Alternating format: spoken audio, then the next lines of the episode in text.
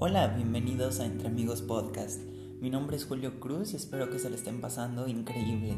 El día de hoy tenemos preparado un programa muy especial en el que vamos a estar hablando de la tercera temporada de Dark, también vamos a estar hablando de la serie Love Victor y un poco de Hamilton, que son pues digamos estos tres estrenos que están disponibles en Netflix, en Disney Plus y en Hulu eh, de manera pues bueno, vamos a abarcar también un poco esa problemática que se está teniendo entre las plataformas. Entonces, pues, acompáñanos en este podcast y vamos a la cortinilla de Dark.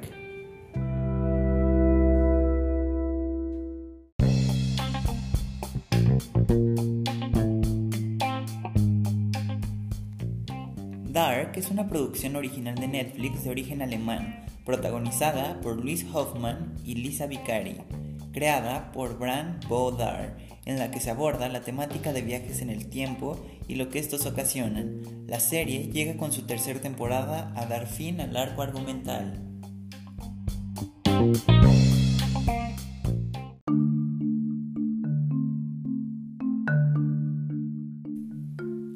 Hola, regreso después de este corte, ahora sí, a hablar eh, tendido de Dark. Eh, Dark es pues una serie que creo que la mayoría conoce ya que es de las pocas producciones originales de Netflix que no son producidas en Estados Unidos o Canadá que llega a tener este eh, pues este boom eh, que todo mundo está viendo.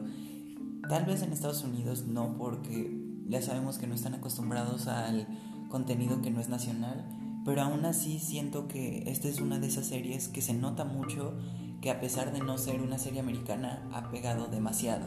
Ahora, es una serie que ha tenido la fama o si se meten a redes sociales está mucho eh, los memes de ay no se entiende entonces sinceramente yo no había visto la serie sino hasta esta semana que vi las tres temporadas juntas que eh, más adelante les hablaré sobre si pienso que fue eh, algo bueno o algo malo ya que bueno, vamos a continuar. La primera eh, temporada habla sobre viajes en el tiempo, en específico sobre la desaparición de varios niños en la ciudad de Vinden. Entonces, en base a estas desapariciones se va a hacer como un poco una historia de, podría ser de crimen, de suspenso, un thriller sobre lo que está sucediendo en, en esa ciudad, además de que tiene unos giros de tuerca interesantes y es una serie que su primera temporada me gustó mucho. Ahora, después de tener esto, se llega una segunda temporada que se siente un poco más larga, eh, pero aún así sigue teniendo como este... Mm, se podría decir que es como este estilo tan característico que tiene la serie de estarte cambiando muchas cosas, de estarte mandando a 1950, luego a 1980 y luego otra vez pasarte a 2019, después otra vez te marca ahora 1800 y así se va haciendo saltos que sinceramente si es una serie que necesitas estar poniendo mucha atención, ya que luego se te pueden ir algunos detallitos que posiblemente afecten tu experiencia. Ahora, desde mi perspectiva, la primera y segunda temporada son temporadas muy buenas. Eh, me gustaron mucho.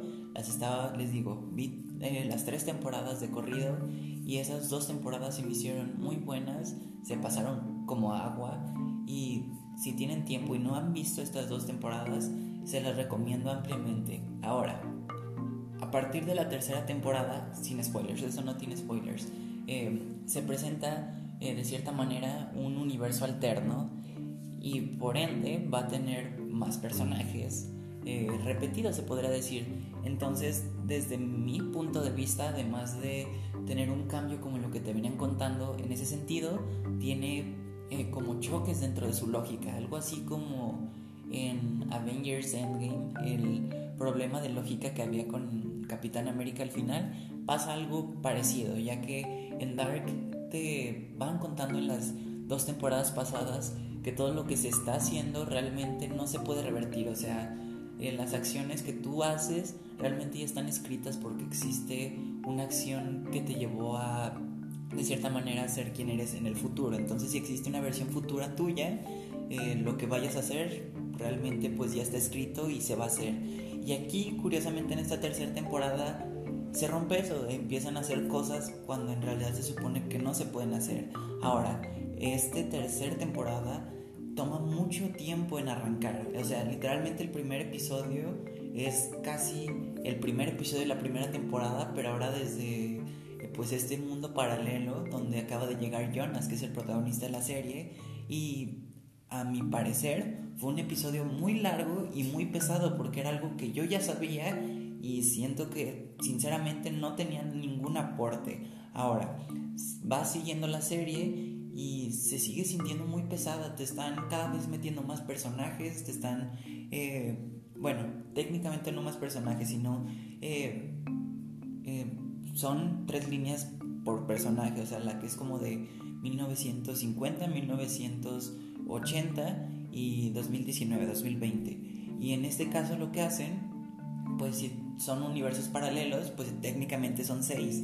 Y no solo eso, sino que literalmente los tres últimos episodios empiezan a hacer unos viajes de tiempo súper absurdos que de verdad eh, las personas que le hayan seguido el hilo los felicito porque de verdad fue algo muy difícil. Y las personas que he visto en redes sociales que defienden a la serie de es que tú no le entendiste o es que tenías que ponerle más atención o escribir las cosas, eh, siento que esa clase de cosas no deberían de estar pasando porque si la mayoría de personas están reburujando es porque es un problema de la serie, no de las personas. Y siento que había mejores maneras de haber hecho esta tercera temporada que se siente, les digo, los primeros episodios, esta temporada es de 8 episodios de más o menos una hora cada uno los primeros 5 o 6 fácilmente pudiesen haber sido tres o cuatro y al final los últimos dos y tres o dos o tres episodios tienen relleno, eh, bueno, no relleno, sino que tienen más bien las respuestas que habías estado buscando y te las pasan súper rápido, o sea, de verdad parece que eh, tienen muchos problemas de velocidad esta tercera temporada y, o sea, les digo que la primera y segunda me gustó mucho y pues em, la estaba viendo en compañía, la persona que eh, la estaba viendo conmigo ya no quiso ver los últimos dos episodios porque de verdad, o sea, eh, no nos gustó para nada. Y sé que va a haber muchos a los que no les va a gustar esto. Eh, y perdonen, pero pues realmente es una opinión personal, ¿no? O sea, si les gusta esta tercera temporada, los felicito e incluso me gustaría que me hubiese gustado porque a nadie le gusta hablar mal de algo que le ha gustado, ¿no? Y les digo, la primera y segunda temporada me encantaron y esta tercera pues siento que pudo haber sido manejada de mejor manera. Entonces, pues me gustaría que ustedes me dijesen cuál es su opinión sobre esta tercera temporada de Dark o teorías conspirativas de la serie y muchas cosas por el estilo. Aunque eso sí, la serie sí te pone a pensar mucho en esta clase de cosas, del tiempo, algunas frases que dicen y sí es algo divertido eso, pero siento que esta temporada pudo haber hecho algo más interesante de lo que terminó haciendo. Y pues esta es mi crítica de Dark. Ahora vamos eh, a hablar un poco sobre Love Victor.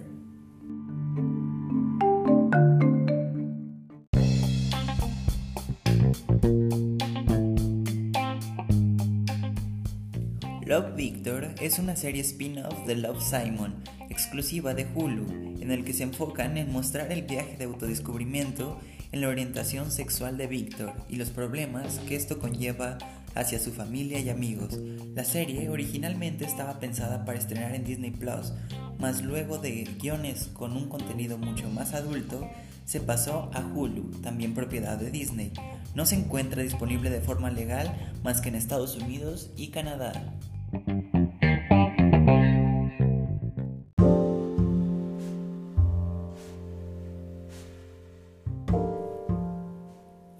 De las series que más me emocionaba al momento del el anuncio oficial de Disney Plus era Love Victor, una serie que retomaría de cierta manera el universo de Love Simon, ahora en un formato eh, televisivo, digamos.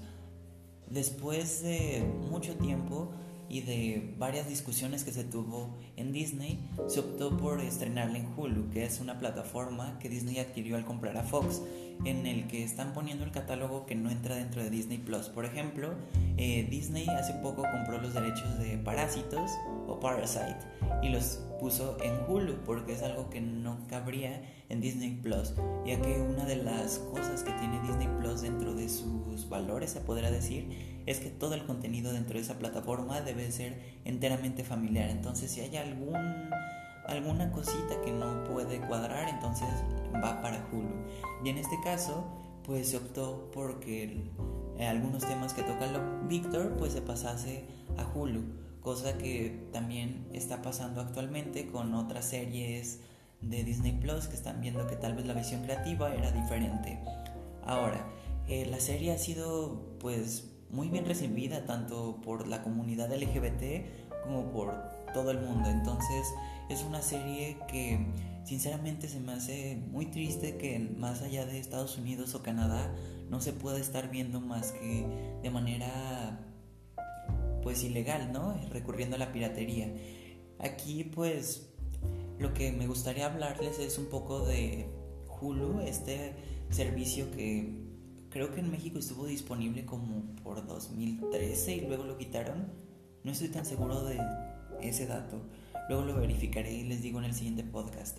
El punto es que hay muchas producciones de Hulu muy interesantes que eh, pues uno termina viendo de manera ilegal, ¿no? Y la manera en la que han llegado estos títulos de Hulu eh, ha sido por medio de Amazon Prime Video. Eh, hay varias series, les digo, de Hulu que llegan a vender sus derechos a nivel internacional, ya que pues Hulu nada más está en Norteamérica y entonces por lo regular es Amazon. Entonces eh, yo digo que hay que cruzar dedos para pronto tenerlo Victor en Amazon Prime Video y así poder hablar de ella pues como se debe, ¿no? No tanto nada más hablar de ella como la noticia o el hecho que está haciendo, sino ya dar una crítica eh, o más bien una opinión sobre la misma. Ya que les digo, a mí Love Simon es un libro y una película que me gustaron mucho, se me hace que es un acercamiento muy interesante al tema y pues se me hace una desgracia totalmente que eso esté pasando. Y esto no es lo único, o sea, no es, eh, no es como el único título que nos estamos perdiendo, ya que también a partir de este fin de semana en Disney Plus se encuentra disponible eh, la grabación oficial de Hamilton, que para los que no lo conozcan, Hamilton es uno de los musicales más importantes que hay eh, en este momento en Broadway. Es un musical eh, hecho por Lin Manuel Miranda, que también este año va a estrenar la película In the Heights, que pues fue retrasada para verano del año que entra, que básicamente eh, Hamilton habla sobre la vida del presidente de los Estados Unidos, Hamilton, y entonces eh, lo que tiene de interesante el concepto, más allá de pues cómo es el diseño de vestuario, de iluminación, escenografía y todo esto, es que la música de este musical no es tanto este pop eh, que estamos acostumbrados a música en musical o jazz, o sea, pop jazz es lo que más hay, no sé, Aladdin, Chicago, sino que esta vez eh, lo que hicieron fue juntar ópera con rap. Entonces, al unir estas dos cosas que podía, eh, que como idea conceptual nace raro, pues termina funcionando y es una de las obras que les digo, más importantes al día de hoy en Broadway. Lleva, em, creo que es 2015, 2016 más o menos que estrenó.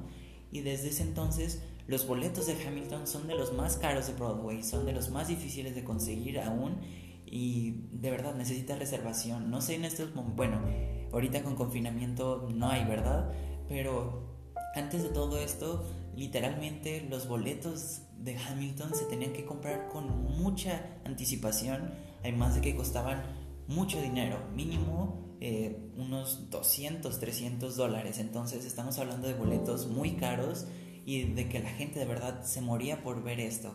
Ahora, en 2016 se grabó un video eh, hecho, o sea, que tiene dirección de, tiene director, eh, asistente de cámara, de sonido y todo de tal manera que se vea casi como la experiencia de estar en teatro.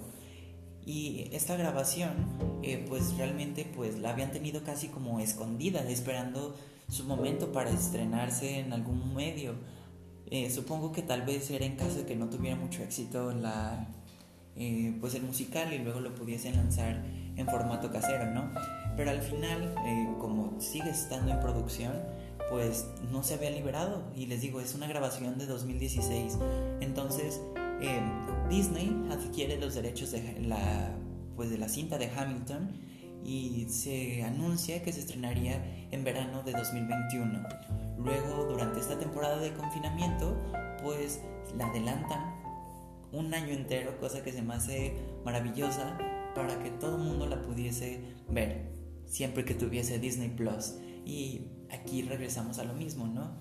Lamentablemente no está Disney Plus oficial y la manera en la que uno puede ver los títulos es o recurrir a páginas eh, de piratería o usar un VPN con todos los riesgos que eso conlleva, ¿no? Entonces, pues eh, es una lástima que no podamos, eh, bueno, sé que hay audiencia de este podcast que nos escucha de en lugares donde sí está disponible Disney Plus, entonces por eso les digo que ya está disponible Hamilton, que es una grabación, y también algo interesante aquí de la grabación, además de, pues les digo, que estaba estren eh, es algo de 2016, eh, le iban a estrenar en 2021, la plaza, eh, más bien la adelantan un año, se estrena en 2020, y algo interesante es la manera en la que funciona, les digo, lo de Disney Plus para empezar, eh, sobre su contenido family friendly. Lin Manuel Miranda, que es el creador y compositor, fue cuestionado en Twitter antes del estreno sobre si habría algún cambio dentro de las letras o algo así. Y él lo que contestó es que dentro de las reglas para la clasificación de contenido no pueden decir fuck más de una vez eh, para que se considere eh, dentro de los parámetros, ¿no? O sea, si lo dicen más de una vez, entonces pues ya no puede eh, pertenecer a Disney Plus. O sea, sé que suena ridículo, eh, pero pues así son las reglas dentro de esa compañía y de ese servicio en específico, ¿no? Entonces hay dos partes en las que eh, pues no sé si le van a meter como beeper o lo van a silenciar totalmente esa parte, pero sí, es lo único cambio que tiene. Y en la parte del intermedio va, marca pues como un relojcito de arena que dice intermedio y tienes un minuto, que es como, pues supongo, para ir al baño, ¿no? Me hubiese gustado que el intermedio hubiese sido de unos 3, 5 minutos para que se sintiera un poco más, ¿no? Que siento que un minuto no, no hace que se sienta como esta inmersión que se tiene en el teatro, ya que, eh, al menos en mi opinión, las veces que he ido al teatro en el intermedio es como este punto en el que empiezo a platicar con las personas que me acompañan a ver las obras de ¿te está gustando? ¿qué te parece? y cosas por el estilo. Entonces me hubiese gustado tal vez que el intermedio hubiese sido de 3 a 5 minutos, aunque entiendo que muchas de las personas que van a ver Hamilton posiblemente nada más les gusta Hamilton, o sea, si les pones a ver un fantasma de la ópera, un Chicago, eh, un Kinky Boots, una Anastasia, tal vez no les vaya a gustar porque nada más les gusta Hamilton. Entonces, pues, está interesante la propuesta y pues esperando a que el título llegue próximamente a México, les digo, Disney Plus está programado a llegar a México a finales de año y pues espero de verdad que esté disponible y que no nos vayan a retrasar más el servicio, ya que hay series como The Mandalorian, hay películas como Noé, eh, que es navideña, o La Dama y el Vagabundo, también ya viene una nueva de Phineas y Ferb y cosas por el estilo que están interesantes, o también que estrenó Artemis Fowl, que era una película de Disney que estaba planeada estrenar en cines en eh, otoño del año pasado, se retrasó para eh, principios de este año y al final no se pudo estrenar en cines y terminó estrenándose en Disney Plus. Entonces, pues siento que todos estos estrenos estaría bien que ya tuviéramos la oportunidad de verlos. Pensé que en algún momento tal vez iban a estar disponibles en Amazon Prime durante este año que tienen convenio con Disney, pero la cosa no fue así, ¿verdad? Entonces, pues eh, sé que muchos de ustedes eh, viven, no sé, en Estados Unidos eh, y también en algunas partes de Europa Entonces los que viven en Estados Unidos pueden ver eh, este fin de semana Love Victor y Hamilton y pues en Europa Hamilton eh, sin Love Victor y para las personas que viven en Latinoamérica pues vean Dark. Y pues esto es todo. Muchas gracias por escucharme. Esto de el discurso un poco de Disney Plus fue sugerencia de alguien de ustedes eh, gracias a que me escriben arroba entre amigos pod. Aunque también pueden hacerlo en mi Twitter personal que es arroba Julio Cruzov entonces muchas gracias por eh, escucharme y nos eh, escuchamos en el siguiente podcast